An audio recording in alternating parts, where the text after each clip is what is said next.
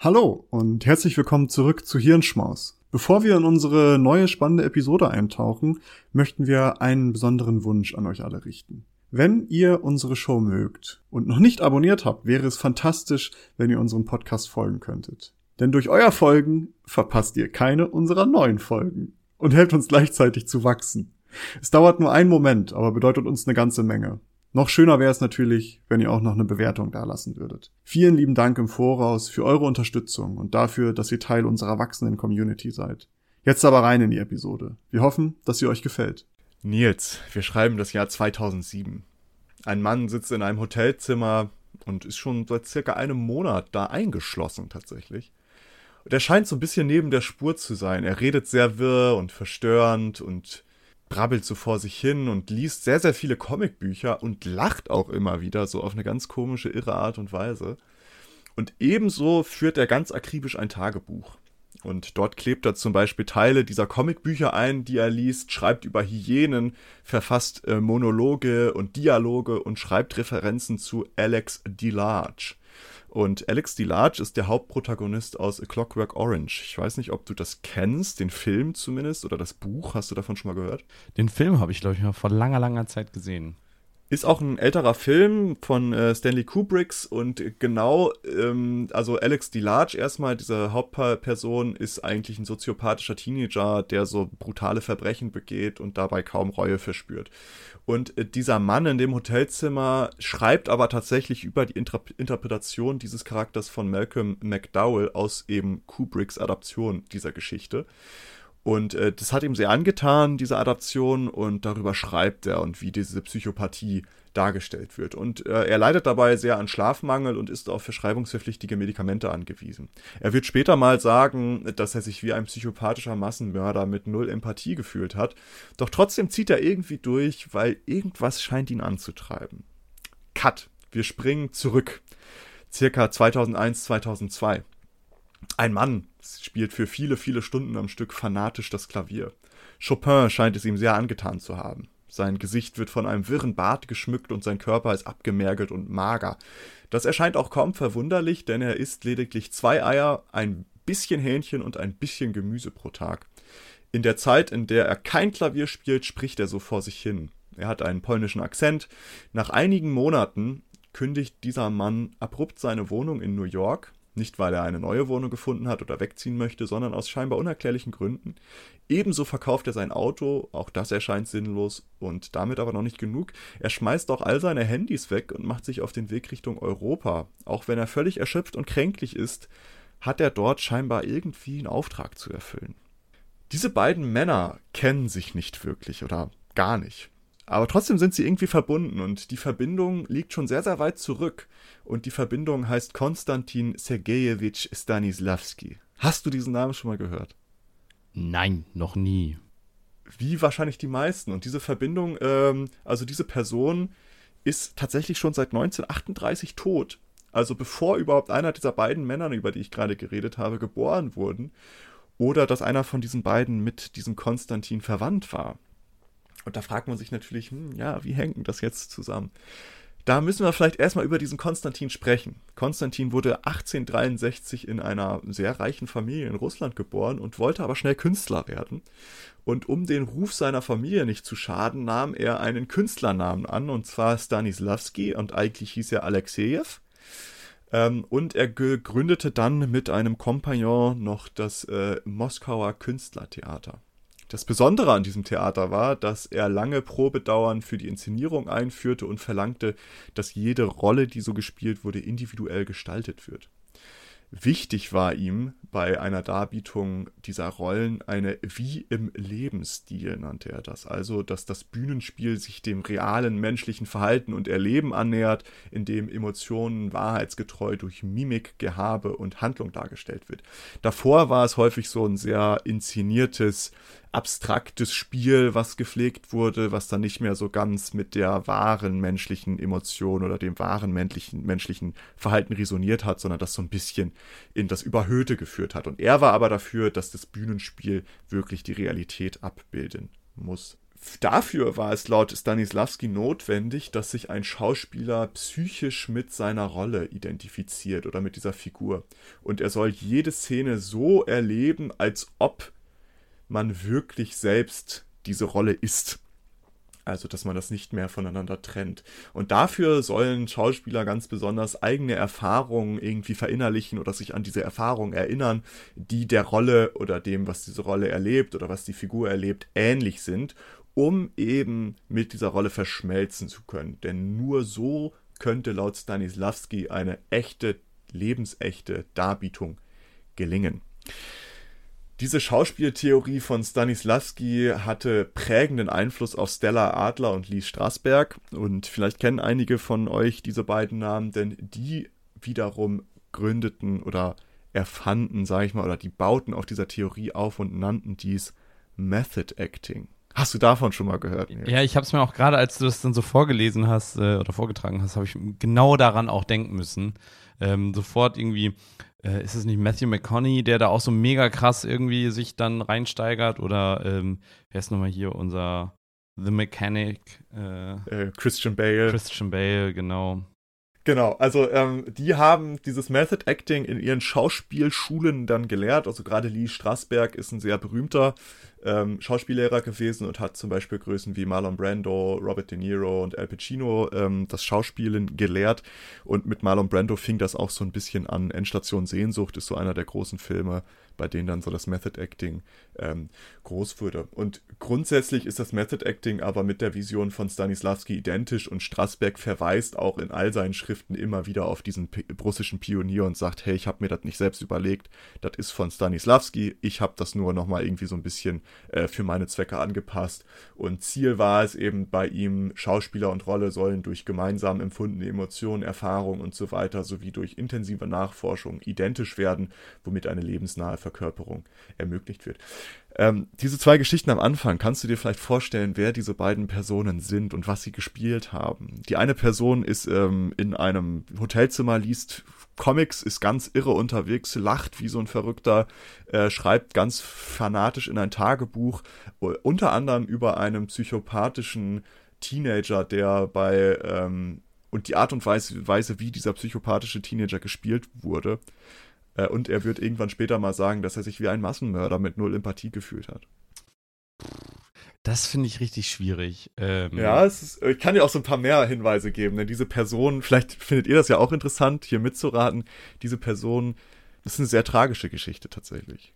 Ah ja, okay, ja, doch, das hilft. Ja, dann ist das offensichtlich, äh, nee, ich weiß nicht. Also Comics lesen, Massenmörder, mh, hm, wer hat denn viele Menschen umgebracht und einen Comic gelesen in einem Film? Ähm, es geht nicht, es geht, es geht da nicht darum, dass in dem Film ein Comic gelesen wird, sondern so. vielleicht. Spielt der Joker oder so? Ja, Heath Ledger gewesen. Ja. Ähm, deswegen tragische Geschichte, weil er ja gestorben ist, bevor der Film überhaupt rausgekommen ist. Also der ist an einer Überdosis verschreibungspflichtiger Medikamente gestorben, weil er eben Schla Schlafprobleme und sowas hat. Und es gab dann auch sehr, sehr lange diese Theorien und, und Behauptungen, dass das mit seiner Rolle als Joker zusammenhing, dass er da zu tief reingegangen ist was ich aber für sehr.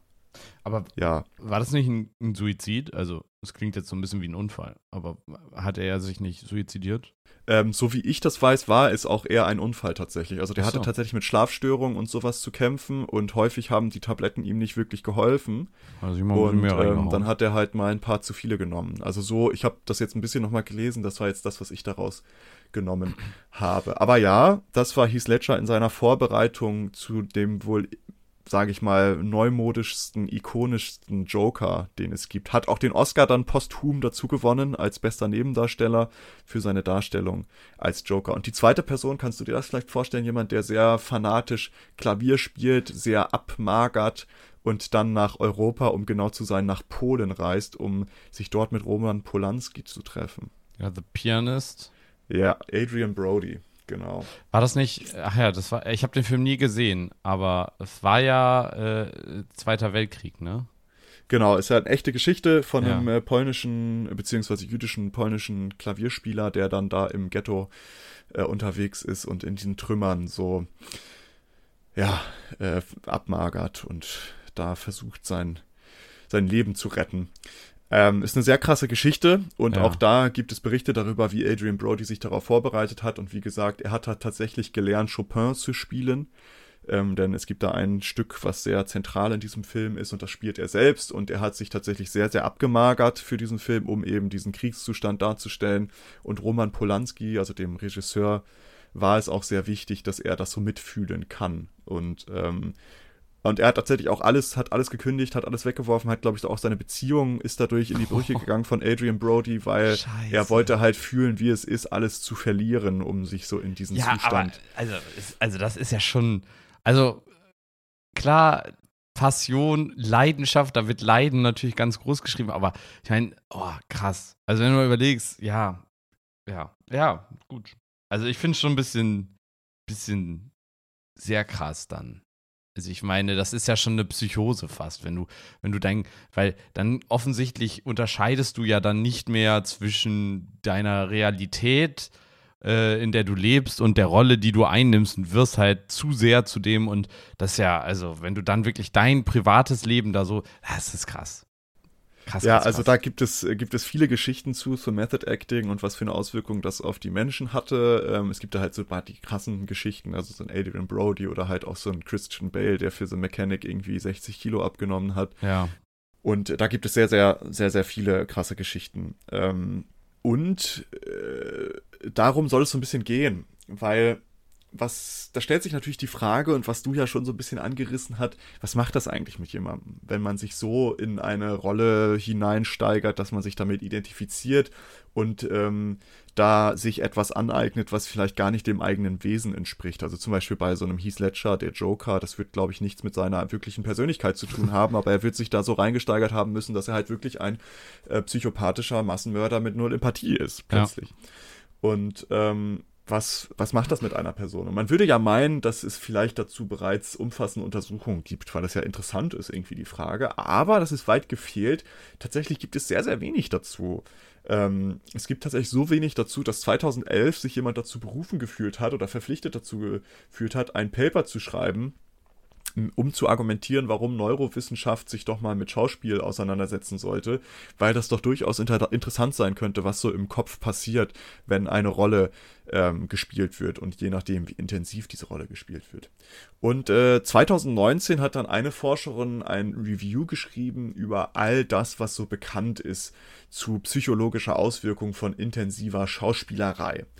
Und dabei hat sie so zwei Teilbereiche ausgemacht. Also einmal ist das, was du jetzt gerade eben schon ein bisschen angesprochen hast, so Persönlichkeitsverlust oder Veränderung und Dissoziation, was dann so der negative äh, Part ist. Und auf der anderen Seite gibt es aber auch den Zustand des Flows, nennt sich das. Also, dass alles zusammenpasst und alles irgendwie klappt, während man sich, mein, also während man sich einer Aufgabe ähm, intensiv widmet und das wäre dann so die positive Auswirkung. Aber wir sprechen erstmal über Persönlichkeitsverlust und Veränderung und ähm, vorweg muss ich sagen, all diese Studien, die in diesem Review sind, sind sehr, sehr klein.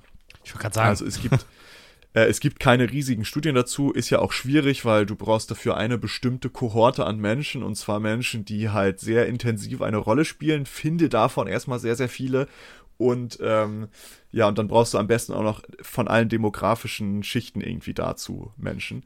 wenn du mal überlegst, das ist ja ein, also finanziell, wer kann sich Method Acting denn bitte leisten? Das sind ja wirklich dann nur die SchauspielerInnen, die tatsächlich am Ende ein paar tausend Millionen oder was auch immer, Dollar, Euro, Rubel dafür bekommen, dass sie eben diese Rolle wahrnehmen. Alle anderen äh, können sich ja, glaube ich, so, so eine Art von intensiver Auseinandersetzung mit der Rolle gar nicht leisten. Erstmal auch dann die Wohnung kündigen, Haus verkaufen, von der Partnerin oder dem Partner trennen. Ja, das machst du halt auch nur, wenn du, ja, Wenn du die Schäfchen im Trockenen hast. ja, so. genau, wenn, wenn das deine, ja, die Sicherheit ist, Äh, gesehen.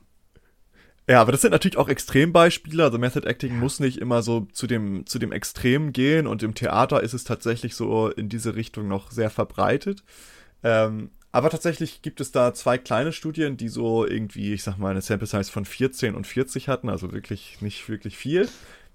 Aber bei denen hat man so zeitversetzt Persönlichkeitstests mit Schauspielern durchgeführt. Und das war einmal vor, während und nach Auftritten und Proben. Hat man geguckt, okay, was, wie unterscheiden sich diese Persönlichkeitstests. Was sind Persönlichkeitstests? Ja, das sind Selbstangaben. Also das sind dann Leute, die gucken und geben dann an, ja, auf einer Skala von 1 bis hm, fühle ich mich sehr, äh, keine Ahnung, happy gerade oder was auch immer. Ähm, Aber ist ja auch fraglich, so, überleg mal. Wenn die gerade am Method Acten sind, antworten sie dann wirklich selbst oder ist das diese verzerrte Wahrnehmung, in der sie sich befinden? Ja, darum geht es ja. Ach so. Genau. Das, das, das, darum geht es ja, dass man halt guckt, gibt es so einen Persönlichkeitsverlust. Oh. Und, ähm, und das Ergebnis bei diesen Tests war, dass die Rolle zumindest für eine gewisse Zeit eine Auswirkung auf die Persönlichkeit der Schauspieler haben kann und auch die Persönlichkeit verändern kann. Also, dass die sich plötzlich anders fühlen oder sich anders ähm, einordnen in bestimmten Dingen. Und unterstützt wird dies durch eine Studie aus 2019, weswegen ich überhaupt erst über dieses ganze Thema gekommen bin. Und zwar haben sich da ähm, Neurowissenschaftler Romeo und Julia äh, Schauspieler angeguckt und haben die in einen MRT-Scanner gelegt und den Kopf halt gescannt. Und dabei mussten diese Personen, die da lagen, Fragen beantworten. Einmal als einfach als sie selbst mussten sie Fragen beantworten. Dann mussten sie sich vorstellen, sie wären ein guter Freund von sich selbst und mussten Fragen beantworten. Dann mussten sie einfach nur Fragen mit einem britischen Akzent beantworten. Und als letztes mussten sie dann äh, ihre Fragen als Romeo oder Julia beantworten, also als ihre Rolle aus diesem Stück. Und warum haben die diese ganzen Dinge davor gemacht? Naja, die wollten natürlich irgendwie eine Kontrollreferenz Ja. haben. Ne? Also ändert sich das schon, wenn die sich vorstellen, dass sie einfach nur ein guter Freund von sich selbst sind oder wenn sie in einem Akzent sprechen, was die ja auf der Bühne dann machen, wenn das so britisches Shakespeare-Theater ist. Und äh, die, das Ergebnis ist äh, bei der Beantwortung der Frage als Romeo oder Julia fiel auf, das oder fiel besonders auf, dass die Aktivität in der Gehirnregion, die für Selbstwahrnehmung zuständig ist, verringert wurde, während Aktivität in den Regionen für episodisches Gedächtnis und visuell räumliche Wahrnehmung gesteigert wurde. Was laut der, ähm, der Autoren dafür spricht, dass man, äh, wenn man sehr intensiv in eine Rolle schlüpft, durchaus sich selbst vergessen kann. Also, dass man sein Selbst hinten anstellt, um eben eine Rolle zu verkörpern. Neben diesen Studien gibt es auch sehr, sehr viele qualitative Untersuchungen, also Interviews und Umfragen. Und auch die wurden in diesem Review ausgewertet und eine Studie hat beispielsweise drei Schauspieler befragt, wie Schauspielen ihre Wahrnehmung von Identität beeinflusst hätte. Und das Ergebnis ist, dass alle konnten Momente nennen, in denen sie die Identität der Rolle zu sehr verinnerlicht hatten. Einer teilte mit, dass er mal an einem Punkt war, wo er sich nicht mehr von der Rolle trennen konnte. Äh, gleichzeitig wurde auch, wurden auch von Momenten der Katharsis berichtet, also in denen persönliche Emotionen und Dilemmas durch die Rolle verarbeitet werden konnten. Äh, daneben wurde aber auch mitgeteilt, dass einige Rollen gemieden wurden, da diese emotional zu persönlich herausfordernd waren. Äh, wenn das zum Beispiel bestimmte Dinge anspricht, die man selbst mal durchgemacht hat und was man Mhm. nicht so ohne weiteres mit sich konfrontiert lassen kann. Und ähm, final haben eigentlich alle zugestimmt und es waren wirklich nur wenige, aber es wurde angegeben, dass eine Rolle sowohl physisch als auch psychisch sehr auslaugen kann, Mhm. wenn man sich dieser Rolle sehr hingibt.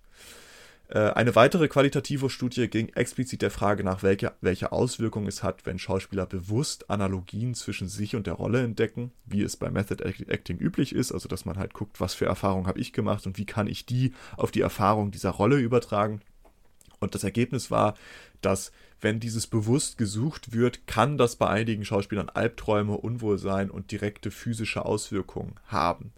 Ebenso kann das eine Auswirkung auf eine Gruppendynamik haben. Also da haben sie das bei einem Theaterstück gemacht, ähm, wo es äh, um so ja, Auseinandersetzungen ging, sage ich mal ganz grob. Und durch diese Rollen oder die Identität der Rollen wurden auch die Gruppendynamik innerhalb dieses Ensembles irgendwann so beeinflusst, weil diese Personen einfach ihre Rollen so übernommen haben und dass das dann halt auch das reale Leben von diesem Ensemble äh, be, ja, beeinflusst hat. Krass. Äh, Eine ergänzende kleine qualitative Studie legt nahe, dass eine solcher Persönlichkeitsverlust und dessen Auswirkung aber generell mit der psychischen Stabilität einer Person zusammenhängen kann. Also es gibt Menschen, die dafür anfälliger zu sein scheinen und Menschen, die dafür weniger anfälliger zu sein scheinen, was ja auch logisch ist, denke ich mal. Äh, viel krasser ist dann natürlich die Frage zur Dissoziation. Also was ist Dissoziation? Das ist die Unterbrechung in der typischen Integration und Ausformung von Bewusstsein, Erinnerung, Identität, Emotion, Wahrnehmung, Körperrepräsentation, Kontrolle und Verhalten. Also dazu, da fällt zum Beispiel eine dissoziative Persönlichkeitsstörung drunter. Ähm, das kennen wir wahrscheinlich alle, was häufig als Schizophrenie bezeichnet, so. wird. ähm, ich dachte gerade halt jemand, also wir alle haben ja, das. das kennen wir ja alle. Montags morgens dissoziieren wir erstmal, wenn wir auf dem Weg zur Arbeit sind. Genau, also das ist zum Beispiel eine Form, eine dissoziative Persönlichkeitsstörung, dass man also mehrere Persönlichkeiten hat. Ähm, aber auch Realitätsverlust ist zum Beispiel auch eine Form von Dissoziieren. Äh, es kann pathologisch sein, aber es gibt auch Formen von äh, nicht pathologischen äh, Ausprägungen, sage ich mal, und pathologische Formen sind eher seltener. Nicht pathologisch ist zum Beispiel Tagträumen oder halt das völlige Absorbiertsein, wenn man sich irgendwie einer bestimmten Sache widmet oder wenn man einfach so in die Gegend starrt. Die sind sehr häufig, hat eigentlich jeder mal irgendwie und sind auch unbedenklich. Aber um das jetzt wieder zurück zum Schauspiel zu bringen, äh, mehrere Studien kommen zu dem Ergebnis, dass Schauspieler höhere Dissoziationswerte aufweisen könnten und dass diese besonders nach einer Aufführung höher waren. Allerdings sind das meist nicht pathologische Formen von äh, Dissoziation, in Form von Absor Absor Absorption, also dass sie sehr vereinnehmend sind von dieser Rolle und sich sehr darauf konzentrieren oder auch in Fantasie, also dass man einfach eine sehr fantasievolle Ausprägung hat, sich Dinge vorzustellen und was dann auch Dissoziation sein kann, aber halt nicht pathologisch. Eine andere Studie schaute sich explizit Schauspieler an, die nach der Stanislavski-Methode agierten, also Method Acting, sage ich mal, und fanden heraus, dass diese signifikant höhere Werte bei pathologischen Dissoziationen aufweisen können. Oh. Äh, was laut deren Erkenntnisse auf die ausgeprägte Fantasiefähigkeit zurückzuführen ist. Aber auch da müssen wir sagen, es sind halt nur wenige Studien mit kleiner Sample Size, wie aussagekräftig das ist. Ähm, das wollen wir mal hinten anstellen, aber es gibt so eine, vielleicht so einen ersten Einblick mhm. in die Auswirkungen, die es vielleicht haben könnte wie ich ja am Anfang schon gesagt hatte, als ich jetzt dieses Review angesprochen habe, es gibt aber auch diese positive Auswirkung des Flows. Und Flow, um das nochmal so zu beschreiben, das ist dieses Gefühl, dass alles irgendwie klappt, während man sich einer Aufgabe völlig widmet. Und wichtig daran ist, dass man dieser Aufgabe gewachsen ist, aber dass sie immer noch irgendwie herausfordernd ist. Und dass das Ergebnis ein persönliches Wachstum mit sich bringt. Das ist dann dieses Gefühl von Flow. Und mehrere kleine qualitative Studien zeigen, dass Schauspiel, das Schauspiel im Vergleich zu diesen negativen Dingen, die wir gerade besprochen haben, auch zu einer erhöhten Klarheit bezüglich eigener Bedürfnisse und Intention, der Lösung von Zeitabhängigkeit, vermehrte Wahrnehmung von Selbstkontrolle, erhöhte Energie und Zufriedenheit führen könnte. Also sehr viel positive Dinge. Allerdings könnten diese Flow-Momente relativ selten sein. In einer Befragung gaben Schauspielschüler an, dass sie einen solchen Zustand durchschnittlich viermal im Jahr hätten und es seien vor allem die wichtigen und richtigen Rahmenbedingungen notwendig, denn wichtig dafür sei, dass sie hochkonzentriert sei, sind und dass die perfekte Balance zwischen Können und Herausforderung besteht. Nichtsdestotrotz fand eine weitere Studie heraus, dass Schauspielschüler generell höhere Flow-Werte nach einer Aufführung eines Monologs aufweisen als Nicht-Schauspielschüler. Neben diesen beiden Auswirkungen gibt es auch Hinweise darauf, dass Schauspiel bestimmte soziale Skills verbessern könnte. Ein Review aus 2020 fasst zusammen, dass Theory of Mind und darüber haben wir auch schon häufiger mal gesprochen, das ist diese Theorie, dass sich, dass Menschen die Fähigkeit haben, sich in andere Menschen hineinzuversetzen und diese verstehen können oder nachvollziehen können, warum sie bestimmte Dinge tun und warum sie sich so verhalten, wie sie sich verhalten oder warum sie denken, was sie denken. Und dieses Review fasst zusammen, dass eben diese Theory of Mind und Empathie bei Schauspielern im Vergleich zu normalen Bevölkerung, sage ich mal, gesteigert sein könnte. Eine enthaltene Studie legt sogar nahe, dass bei Kindern, die sechs Wochen lang Schauspielunterricht hatten, Theory of Mind im Vergleich zu Kindern, die Musikunterricht hatten, gesteigert sei. Eine weitere Studie mit Kindern und Erwachsenen, die ähnlich vorgegangen ist, kommt zu dem gleichen Ergebnis. Äh, laut der Autoren könnte dies ein Hinweis darauf sein, dass Schauspieler aufgrund ihrer Tätigkeit häufig bessere soziale Wahrnehmung und Skills haben könnten, was auch die Fähigkeit der emotionalen Regulation begünstigen könnte. Das heißt, wir haben eigentlich, äh, wir wissen wie so häufig sehr wenig über dieses Phänomen, aber was so die Hinweise sind, es ist, ähm, es kann Gutes und Schlechtes haben. Und das Gute ist, dass man häufig vielleicht so ein Gefühl von Beseeltheit haben kann oder Flow, wie es genannt wird, wenn man Glück hat und die Rahmenbedingungen passen. Und dass es vielleicht einfach förderlich sein kann, um soziale Skills auszuarbeiten, ganz besonders Empathie und Theory of Mind, was auch irgendwie logisch erscheint, weil wenn man sich mit einer Rolle auseinandersetzt, die vielleicht zum Beispiel gar nicht zu den eigenen Ansichten passt, also wenn man jetzt irgendwie keine Ahnung, ich sage jetzt mal Christopher Walz, der Nazi-Offizier spielt oder was auch immer. Ja. Du musst dich da plötzlich in so eine Rolle reindenken und das ist überhaupt nicht das, was du selbst persönlich vertrittst. Äh, aber trotzdem musst du es natürlich spielen oder willst es auch spielen. Und damit lernst du natürlich so eine gewisse Abstraktion von dir selbst vorzunehmen, um andere Sichtweisen einzunehmen. Und damit möchte ich jetzt nicht sagen, dass es richtig ist, die Sichtweise von einem Nazi-Offizier anzunehmen, sondern einfach nur als Beispiel, dass man, wenn man das mit Extremen macht, dass es dann vielleicht auch leichter fällt im Persönlichen, zum Beispiel bei der Familie zu verstehen, warum XY keine Spaghetti Bolognese mag oder was auch immer. Nee, das kann ich nicht nachvollziehen. Aber das ist ja auch, du hast das ja auch gerade gesagt, bei Kindern hilft das auch enorm. Ich finde, dass, also, Empathie ist ja etwas, was man finde ich, auch ein Stück weit zumindest üben kann und lernen kann, glaube ich. Zumindest ein Stück weit vielleicht. Ich weiß es nicht, ob es wissenschaftlich möglich ist. Ist auch egal, aber auf jeden Fall glaube ich, dass ähm, es hilft zu üben, wenn man zum Beispiel solche Theaterstücke spielt, einfach weil man sich in eine andere Situation, in eine andere Rolle reinversetzt. Und ich glaube, weil man, je nachdem, wie gut man dann, sage ich mal, mitspielt, merkt man halt auf einmal, wie diese andere Person das eventuell sehen könnte. Und äh, ich glaube, das sind ja auch so, so, so Übungen, wo man dann einfach mal in so Konfliktgesprächen praktisch die Rollen tauscht, einfach um zu versuchen, die andere Person in die Sichtweise reinzubringen. Und ich glaube, das hilft einfach dabei. Und deswegen glaube ich auch, dass solche, also auch wenn es jetzt nicht Method Acting werden muss, wo man wirklich das vielleicht bis auf die Spitze treibt, ist eben dieses normale mal in eine andere Rolle schlüpfen, etwas, was, sage ich mal, der Sichtweise und der Interpretationsmöglichkeit oder des Verständnisses für andere Menschen total hilfreich ist. Äh, auf jeden Fall. Und das legt es ja auch irgendwie nahe ja. und es erscheint auch einfach logisch, ne? Ja. Also wie du es gerade gesagt hast, so es erscheint irgendwie naheliegend. Äh, auf der anderen Seite ist aber so ein bisschen der Hinweis auch da, dass es auch per äh, psychologisch negative Folgen haben kann. Also dass es zum Beispiel eine Persönlichkeitsveränderung mit sich bringen kann und im schlimmsten Fall auch irgendwie sowas wie eine pathologische Dissoziation äh, mit sich bringen kann, was aber dann schon sehr selten zu sein scheint. Und um das vielleicht so grob einmal den Bogen zu spannen, ist, es hängt wahrscheinlich einfach von den persönlichen Gegebenheiten ab was für ein Typ man ist, wie sehr man Fantasie und Realität auseinanderhalten kann und so weiter und so fort. Ich fand es einfach sehr spannend, gerade auch weil Method Acting ja so sehr übernommen hat. Also sehr viele Schauspieler, die man sich so anguckt und Schauspielerinnen, die so die Oscars gewinnen, sind häufig Leute, die sich sehr, sehr exzessiv in diese Rollen einarbeiten. Zum Beispiel so Leonardo DiCaprio ist ja auch so einer, der das sehr, sehr dolle macht. Da gibt es auch manchmal richtig krasse Geschichten. Hugh Grant zum Beispiel der, der spielt ja auch jedes Mal, also jede Rolle ist eine andere. Also man erkennt gar Adam nicht. Adam Sandler. Adam Sandler so. auch. Das sind wirklich so Schauspieler, da merkst also das sind zwei unterschiedliche Menschen. Von Film A zu Film B, du erkennst keinen Unterschied. Nee, das ist äh, großartig. Aber äh, das, äh, das finde ich sehr spannend. Ich bin ja auch jemand, ich gucke sehr gerne Filme. Zumindest habe ich früher sehr, sehr viele Filme geguckt und mag auch immer so Trivias. Und ich möchte noch eine lustige, oder was heißt lustige, aber eine krasse Trivia-Geschichte erzählen.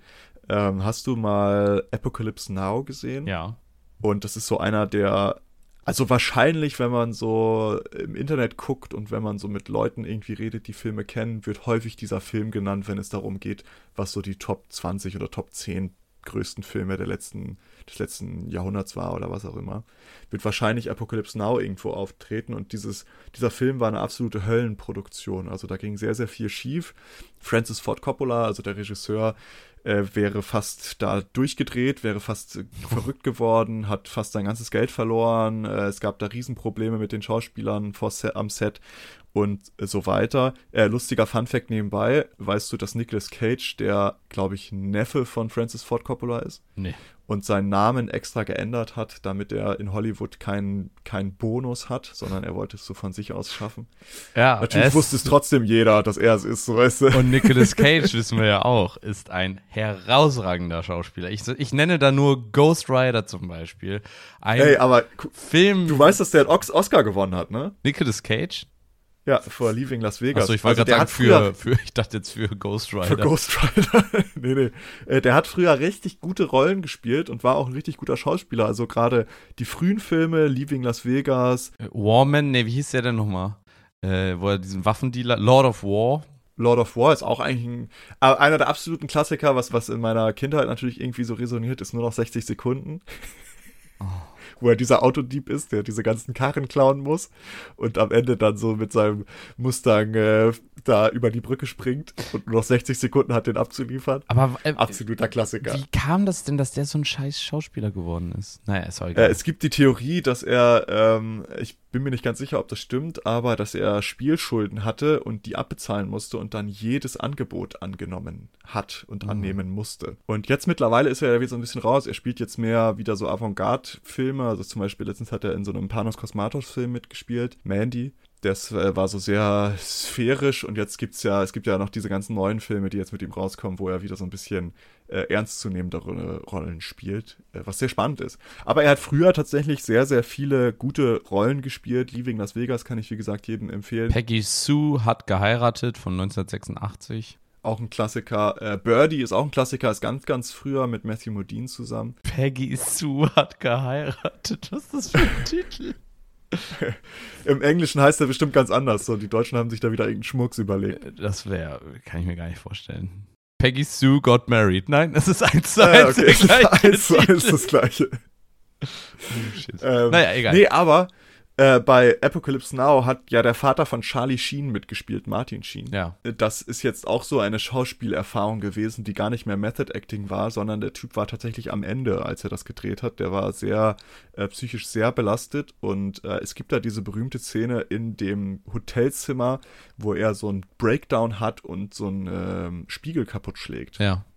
Mit der Faust da so reinschlägt.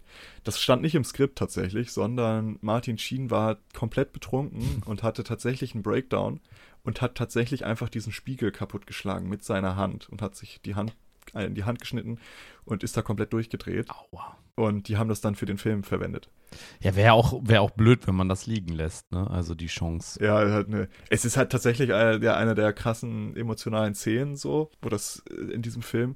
Aber das ist dann nicht mal mehr Method Acting, das ist halt einfach wirklich, ich bin diese Person jetzt gerade und ich habe einen Breakdown und filmt das mal. Aber ich habe das schon häufiger gehört, dass es so in solchen Filmen und äh, Serien einfach Situationen gab, die dann so gesehen aufgezeichnet wurden, aber die eigentlich gar nicht so ablaufen sollten. Das heißt, so die haben irgendwie das gemacht, irgendwas läuft schief, aber die Schauspieler spielen halt weiter, weil so sollen sie es machen dann wahrscheinlich. Und auf einmal kommt da irgendwas raus, was gar nicht geplant war, aber gut war. Das habe ich jetzt schon mehrfach gesehen. Äh, so gibt's auch tatsächlich beim Heath Ledger Joker. Christopher Nolan hatte ihm gesagt, jo, mach einfach mal dein Ding. So, der hat komplette Freiheit bekommen. Und es gibt ja diese Szene, wo äh, der Police Officer äh, Gordon oder wie auch immer der da heißt, kommt dann in irgendwie in dieses äh, in das Pol Police Department zurück und die Leute klatschen so, weil Ja. irgendwas, ich weiß gar nicht mehr, was da genau passiert ist. Und der Joker fängt dann ja auch so an zu klatschen. Er sitzt so in der Zelle und klatscht so, ganz Ja. verrückt. Äh, Das stand auch nicht im Skript, das hat er halt, hat er einfach selbst gemacht und das ist ja auch so eine Iconic-Szene und ich glaube sogar auch dieses, wo er dieses Krankenhaus in die Luft jagt und dann dieses Achselzucken, Ja. was er so macht, weil das nicht direkt funktioniert, ist auch etwas, was nicht geplant war ähm, und was er dann einfach mitgespielt hat und da gibt es sehr, sehr viele äh, Beispiele für, dass das dann einfach irgendwie mal go with the flow und dann entsteht da was ganz Wunderbares bei. Äh, finde ich sehr spannend und diese Geschichten dahinter finde ich auch sehr spannend. Ja, ich habe jetzt auch gerade, wo, wo wir drüber, drüber reden, ähm, Shia LaBeouf, auch ein besonders beeindruckender Mensch, ich finde, sehr lustiger Typ, hat anscheinend für irgendeinen Film auch einfach mal einen schönen Acid-Trip gemacht. 24 Stunden lang war er, äh, hat er sich schön die Rübe voll mit, voll gedröhnt mit LSD und war komplett irgendwie am Trippen für, ich weiß nicht mehr welchen Film, aber ähm, ja.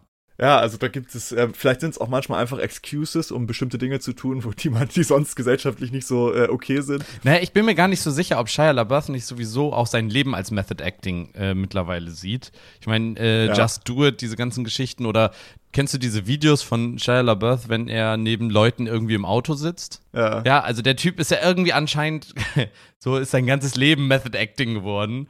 Ähm, und ich glaube, das könnte vielleicht auch ein Beispiel dafür sein, wenn man es zu weit treibt und dann so gesehen seine persönliche, seine echte Persönlichkeit verloren hat und eigentlich nur noch im Method Acting. Ist nur eine Unterstellung, keine Ahnung. Vielleicht ist der Typ auch wunderbar healthy im Kopf. Ähm, ich weiß es nicht, aber äh, er ist auf jeden Fall sehr amüsant. Ja, ich finde es halt krass, dass sich dieses Method Acting so durchgesetzt Ja. hat und jetzt so die, die, die prominente Art und Weise des Schauspielens ist. Und es gibt auch Kritik daran, weil es gibt zum Beispiel, dass man halt viele Dinge über Method Acting rechtfertigt, die eigentlich gar nicht mehr klar gehen. Also es gibt zum Beispiel so Geschichten, dass ähm, äh, Dustin Hoffman zum Beispiel Meryl Streep ganz früher in einem älteren Film schon, dass er ihr einfach vor dem Dreh eine Backpfeife gegeben hat, damit Mhm. sie halt wirklich upset ist und ihn wirklich hasst, so, damit die diese halt diese Rolle spielen kann. Wo man so denkt, ja, keine Ahnung, ob das jetzt notwendig ist, so, dass man irgendjemand eine Backpfeife gibt, nur um so diese Szene richtig hinzubekommen. Und es gibt ja draußen jetzt Künstler, die so sagen, ja, auf jeden Fall, da kriegt man die pure Emotion. Ähm, und gleichzeitig ist halt auch die Frage, kannst du das nicht auch bekommen, wenn du dich einfach wirklich da rein denkst und einfach dein Fach drauf hast, ohne dass du das jetzt äh, real erleben musst. Tut du? das Not. Tut das Not. Also es gibt auch Kritik an dieser ganzen Sache. Ich fand es einfach nur interessant, das mal zu zu sehen, was für eine Auswirkung das hat. Und irgendwie finde ich spannend, dass es dazu sehr wenig gibt. Ja. Und dass man das noch nicht so wirklich untersucht hat, weil ich mir vorstellen kann, dass es schon psychisch etwas mit einem macht, ja. wenn man sich da so reinsteigert. Ähm, also wenn gerade Hollywood-Schauspieler und Schauspielerinnen zuhören, die schon große Oscars gewonnen haben mit Method Acting, meldet euch gerne. Wir würden euch gerne mal untersuchen. Wir wissen, dass ihr uns zuhört. Wir sehen das ja. Also es sind ja mehrere hundert Hollywood Oscar-GewinnerInnen. Klar, das ist ja sowieso logisch. Äh, das äh, damit jetzt aber auch Schluss. Äh, ich habe noch eine ganz letzte kleine Frage mit äh, zu, wie immer halt an dich, Nils. Du bist ja auch jemand, der gerne mal Videospiele spielt. Erinnerst du dich daran, was für dich so das Spiel war, was dich äh, für immer in diese Bahn gelenkt hat? Als kleiner junger Bub im Hause deiner Eltern, was für ein Spiel hat dich so mitgenommen, dass du dachtest, ich höre nie wieder auf, Spiele zu spielen? Uff. Uff. Gibt es da sowas? Äh, es gab mehrere. Also, ich habe früher echt viel Call of Duty und sowas gezockt. Da habe ich echt vier Stunden reingesetzt. Ähm, ich habe auch mal so verschiedenste Rollenspiele, so WoW, Meeting 2 und so ein Kram gezockt. Aber ich glaube, das Game, wo ich mit am meisten Zeit reinversetzt habe, war die Daisy-Mod für Arma 2. Ich glaube, da habe ich also oh, krass, ja. 800, 900 Stunden reingesetzt. Wenn man sich das mal überlegt, ist schon ziemlich krass. Aber das war, glaube ich, schon fast so Ende, also Ende Abi-Zeit, Anfang Studium, wo es dann, davor waren es halt nicht so, da gab es nicht so das eine Game, da waren es dann eher so ganz viele verschiedene. Aber ich glaube so, das, ähm, ja, das war so das Spiel, wo ich, glaube ich, am meisten Zeit reingesetzt habe. Und du? Okay, krass. Also ja, also die meiste Zeit habe ich auch in andere Spiele reingesetzt, aber ich weiß noch, dass so der erste große Gaming-Moment, den ich hatte, war auf einer Floppy-Disk äh, Minesweeper. Ah, auf dem Classic. PC, dem Arbeits-PC von meinem Papa, habe ich Minesweeper gespielt und das hat mich total mitgenommen. Und dann haben wir immer mehr so mit diesen Floppy-Disk-Spielen gespielt und es gab dann ein Spiel, was mich komplett geflasht hat, das hieß Maggie's Garden. Ja. Und das war so ein 2D-Vogelperspektive-Game äh, absolutes Burner-Spiel. Du hast halt so einen Garten, den du pflegen musst ja. und dann kommen halt irgendwelche Mäuse oder sowas und du, bist, du spielst halt Maggie und du musst den Garten halt irgendwie schützen. Und dann gab es noch so einen mit so einem äh, mit so einem äh, mit so einem Gefängnisinsassen, der ausbrechen muss. Dann musstest du immer so Tunnel graben und dann waren aber auch so Police Officers unterwegs ah. und du musstest denen so ah. aus dem Weg gehen. Äh, das waren so die Spiele, mit denen ich groß geworden bin. Und dann das Spiel, was ich wirklich heftig das erste Mal gezockt war, war GTA 2. Ich durfte das nicht spielen, logischerweise, weil es natürlich Gewalt war und ich, wie alt war ich da? Ähm, nicht wirklich alt, aber meine Brüder hatten halt so einen PC. Und dann habe ich mich halt immer nach der Schule habe ich mich hochgeschlichen, habe mich an den PC gesetzt und habe GTA 2 gespielt. Und das ist auch noch Vogelperspektive. Ähm, und äh, das habe ich wirklich stundenlang gezockt. Ja, das auch Und habe dann immer die Aufträge erledigt von den verschiedenen Gangs, die es da halt gibt. Ähm, und dann musst du dich ja mit, je nachdem, mit was für einer Gang du dich da anfreundest und so weiter und so fort. Das habe ich extrem viel gespielt. Das war so das erste Spiel, was ich dann richtig, richtig gezockt habe. Jetzt, habe. wo du das so sagst, da kommen so super viele Erinnerungen hoch. Ich habe auch, äh, was ich auch mega gerne gespielt habe, also vielleicht noch eine lustige Geschichte. Ich habe auch mit, von meinem Vater damals auch so ein, so ein ich glaube, das war auch noch Floppy oder weiß ich nicht, vielleicht auch CD, ich weiß es nicht. Auf jeden Fall arschalt, gab mehrere Episoden, also mehrere CDs oder Geräte, die man immer wechseln musste. Und das Spiel, das war so hässlich und so simpel, ähm, aber es war halt einfach durch den Sound und so weiter, war das so gruselig. Ähm, vor allen Dingen, ich war, boah, wie alt war ich? Sieben, sechs, acht, neun, zehn, irgendwie so ein kleiner Grundschulbub und äh, schön auf der Röhre noch. Äh, und das war, das Ziel ja. dieses Spiels war halt, du musstest äh, Geister fangen. Und es war auch schon, ich meine, das war schon 3D. Oh, da war das, doch, das war, glaube ich, 3D. 3D und äh, du musstest halt so Geister anfangen und dafür musstest du immer ein Gefäß und einen Deckel holen. Und natürlich okay. war aber, also es, es ging, glaube ich, nur eine Reihenfolge, weil wenn du, immer wenn du dann näher gekommen bist, hast du so Geräusche gehört, dann wusstest du, ah, da ist ein Geist. Und ähm, am Anfang gibt es halt so eine Szene, da fährst du mit so einem Boot dann in dieses Haus, glaube ich, rein und damit du mal weißt, wie das ist, wie wenn so ein Geist kommt. Du kannst in der Situation nichts machen und dann kommt dieser Geist und es ist so billig, weil der, der huscht einmal von links nach rechts über deinen Bildschirm. Aber du erschrickst dich, vor allen Dingen als kleines Kind, so hardcore. Und mit dem äh. Sound, also ich habe mich so heftig erschrocken, dass ich nachts, es war halt das Zimmer neben meinem Schlafzimmer, war das Zimmer, wo der, wo der Computer stand. Und ich hatte Schiss, dass da Geister aus diesem Computer rauskommen. so sehr hat mich das, also ich hatte so richtig, das hat mich richtig mitgenommen, dieses Game, obwohl das A scheiße aussah, B einfach irgendwie total billig war und eigentlich nur über diesen Sound und über diesen Jumpscare gearbeitet hat, äh. hat aber wunderbar funktioniert. Ähm, war aber auf jeden Fall mega Classic. Und es gab ein Spiel, das war auch auf einer Diskette, das hatte mein Papa und ich habe es nie spielen können. Ähm, das war so ein Polizeiverfolgungsrennen und das Bild auf dieser Diskette sah einfach so geil aus, aber wir hatten kein Gerät, was das noch abspielen konnte. Und ich bin mir auch ziemlich sicher, es wäre super enttäuschend gewesen, das wirklich zu spielen, aber es sah mega cool aus und daran erinnere ich mich auch noch.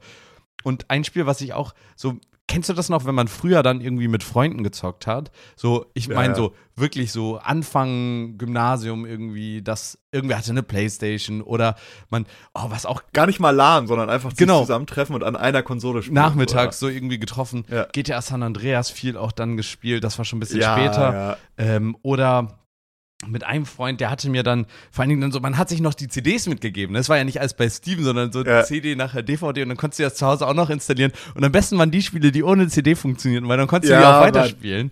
Und äh, da so. Damals konnte man auch ohne Probleme noch gut brennen. Ja, so, da gab es keinen Kopierschutz. Die Computerspieler einfach mal kurz rüber Eine Sicherheitskopie und, gemacht und dann immer noch den, den, den Key irgendwo gezogen, weißt ja. du? Irgendwann kamen noch die Keys und dann musste man sich immer auf Keygen oder sowas, musste man sich noch schnell einen Key generieren lassen. Das war auch Classic. und da gab's so, kennst du noch, äh, ich glaube, das hieß Thief oder sowas?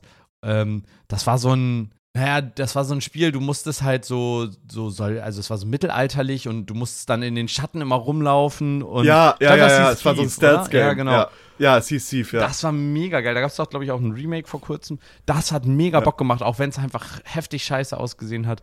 Oder äh, diese ganzen Browser-Games. Oh, Alter, da kommen so viele Erinnerungen gerade hoch. Ja, das ist krass, ja. oder? Es hat genau das gleiche. Ich habe nämlich letztens GTA 2 tatsächlich gezockt. Oh. Man kann das gratis bei Rockstar Game runterladen und ich habe das gezockt und ich dachte so, boah, krass, mich holt das wieder komplett ab. Ja, oh, diese Apache Kampfhubschrauber Browser Games oder äh, was gab's noch? So diese Aufbauspiele, hier Zeus und sowas. Boah, das schon viele Spiele damals gespielt. Aber ich muss auch sagen, damals war es irgendwie geiler, Spiele zu spielen, weil jetzt ist das ja. so heftig kommerzialisiert alles. Ich meine, jetzt guck dir das an. Egal, ob du dir die ganzen AAA-Spiele, alle, die auf den Markt kommen, sind erstmal komplett unspielbar, weil die so schnell rausgebracht werden mussten. Jetzt gerade ist Call of Duty das neueste rausgebracht worden und es muss wohl kaum spielbar sein. Alles ist ja. immer irgendwie super teuer und irgendwie total mainstreamig und es gibt nicht mehr so Nischen-Games und so eine breite Masse an Spielen, außer du gehst so in den Indie-Bereich. Vielleicht ist das auch der Trick, einfach in den Indie-Bereich gehen. Ich wollte gerade sagen, AAA kann man mittlerweile ist das so ein, so ein Ding, dem traue ich generell nicht mehr. Also ähm, nur wenige, ich gucke mir nur noch wenige AAA-Filme an. Also gerade dieses Ganze, was so in die Kinos kommt, denke ich mir so, oh, keine Ahnung, ob ich ja. jetzt noch den fünften Spin-off von The Avengers sehen möchte oder sowas. Es gibt Leute, die feiern das, finde ich cool, so alles easy. Ich nicht. Die unterstützen diese Scheiße. Die sind schuld daran. Ernsthaft, diese Spiele so von früher, wo du auch nicht äh, für alles nochmal extra Kohle oh. bezahlen musstest, sondern du hast dir einfach eine CD gekauft und das war's. Und du hattest einen Spielspaß für 7, 8, 9, 10, 11, 12 Stunden. Ja, mehr es sogar. Gibt tatsächlich, noch, ne? es, gibt, es gibt Ausnahmen, ja, oder auch länger. Es gibt Ausnahmen. Also ein Spiel, was ich zum Beispiel empfehlen kann, ist von einem Indie-Studio, Green Hell heißt das. Äh, ich weiß nicht, ob du das kennst. Das ist auch eine sehr ist ein Story-based Game, also es geht darum, dass du im Amazonas bist und da ähm, nicht weißt, was Sache ist. Und du musst so eine Story herausfinden und es ist so ein bisschen Survival, also du musst halt darauf achten, dass du halt genug trinkst und isst und irgendwie einen Unter Unterschlupf baust, aber gleichzeitig musst du halt so Quests erledigen und äh, halt was rausfinden. Und das Geile daran ist, es gibt DLCs und wenn du das Spiel einmal gekauft hast, kriegst du diese DLCs umsonst. Ja, geil. Ähm, und dann sind das nochmal komplett eigene Geschichten. Also zumindest war es bis jetzt so, vielleicht haben sie es auch jetzt mittlerweile geändert, weil sie dachten, okay, irgendwann ist auch gut gewesen, was auch okay ist. Aber ähm, das kann ich sehr empfehlen. Ist ein sehr schönes Spiel, ist ein Indie-Studio, sieht sehr schick aus und ähm, ja, hat mir sehr viel Spaß gemacht. Äh, schaut euch das auf jeden Fall mal rein. Schön aber, dass du jetzt so einen nostalgischen bekommen hast. Ich habe das Glitzern in deinen Augen gesehen, während du davon erzählt hast, was für Games du früher gezockt hast. Und äh, vielleicht hat der ein oder die andere, die hier gerade zuhört, auch so überlegt, oh ja, die ganz, ganz frühen Anfänge. So jetzt nicht dieses, ich habe Call of Duty gezockt oder Need, Need for Speed Most Wanted oder sowas, sondern davor noch die Spiele, die ihr davor gespielt habt, Browser-Games, 2D, irgendwelche Bit-Spiele, weißt du, auch gerne Pokémon auf dem Gameboy, so weißt du, diese ganzen Oldschooler-Dinger, Mario auf dem Gameboy. Aber hier, äh, das waren wilde Zeit. Wegen, wegen, noch eine Sache wegen DLCs, wo du das gerade sagst. Was glaubst du, äh, wie viel kostet Sims 4 bei Steam, wenn du alle DLCs kaufst? 180 Euro. Nein. Viel, viel mehr. 990 Euro. Alter. Und ich meine, das noch schlimmer ist Train Simulator, wie das Spiel heißt. Ich finde es nur gerade nicht auf die Schnelle. Aber man muss natürlich auch sagen, es gibt ungefähr 800 DLCs bei Sim. Ja, ja, die kosten auch dann also. nur 5 Euro oder 6 Euro das Stück ja. oder mal ein paar größere 30 Euro. Ähm, ist was anderes. Aber zum Beispiel auch, ähm, was ich am geilsten finde, so was DLCs angeht, ist No Man's Sky. Die haben schon so viele rausgehauen und es hat nie was gekostet. Bei anderen Spielen, zum Beispiel Rimworld, auch so ein kleiner Geheimtipp, äh, da kostet das Grundspiel 30 Euro und naja, das wird seit 2018 entwickelt und dann kommt ab und zu mal eine riesige Erweiterung raus und die kostet dann auch wieder 15, 20 Euro. Da finde ich es cool, weil das sorgt dafür, dass so ein kleines Studio einfach damit weiterentwickeln kann. Ähm, ja. Aber ja. Naja, wir sind schon wieder komplett abgedriftet hier und war aber spannend, hat, hat Spaß gemacht. Zockt mal wieder die alten Games. Schöne zwei Kunstformen, Schauspiel und Videospiele, weil Videospiele sind Kunst. Auch wenn das Le Leute, Leute nicht wahrhaben wollen. Ja, und Videospiele sind ja jetzt auch in der Regel, also die Filmindustrie ist so unkreativ geworden, dass sie jetzt einfach nur Videospiele einfach verfilmt. Das ist ja das, was jetzt gerade passiert. Witcher, Uncharted, ähm, ja. was soll noch? Ach ja, da gibt's ja genug. Naja. Vieles, vieles. Äh, dazu äh, auch ein, wie äh, auch schon Klassiker in diesem Podcast. Dazu wird es bald eine Episode geben. Ja, ja, genau. Schreibt es auf die Liste der Ankündigungen, der nicht wahrscheinlich. Obwohl. Tatsächlich. Ich arbeite gerade an einer Episode, die genau darüber geht. Ähm, also bleibt auf jeden Fall dran.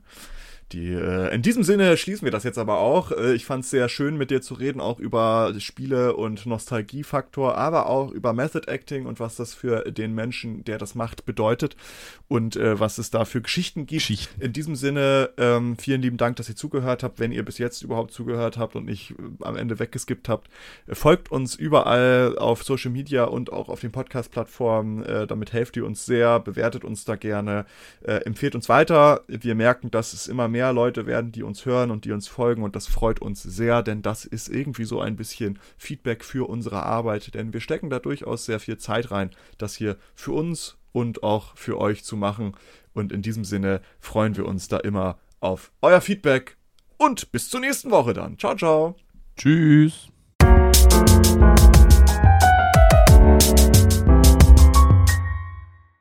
Danke, dass ihr diese Episode komplett gehört habt. Solltet ihr uns hier noch nicht folgen, würden wir uns sehr freuen, wenn ihr unseren Podcast abonniert und bewertet. Wir stecken viel Arbeit in dieses Projekt und freuen uns über jedes Feedback. Folgt uns gerne auch auf Instagram und oder Twitter, wenn ihr absolut nichts mehr verpassen wollt. Links dazu findet ihr in der Episodenbeschreibung. Danke für den Support, hoffentlich bis zum nächsten Mal.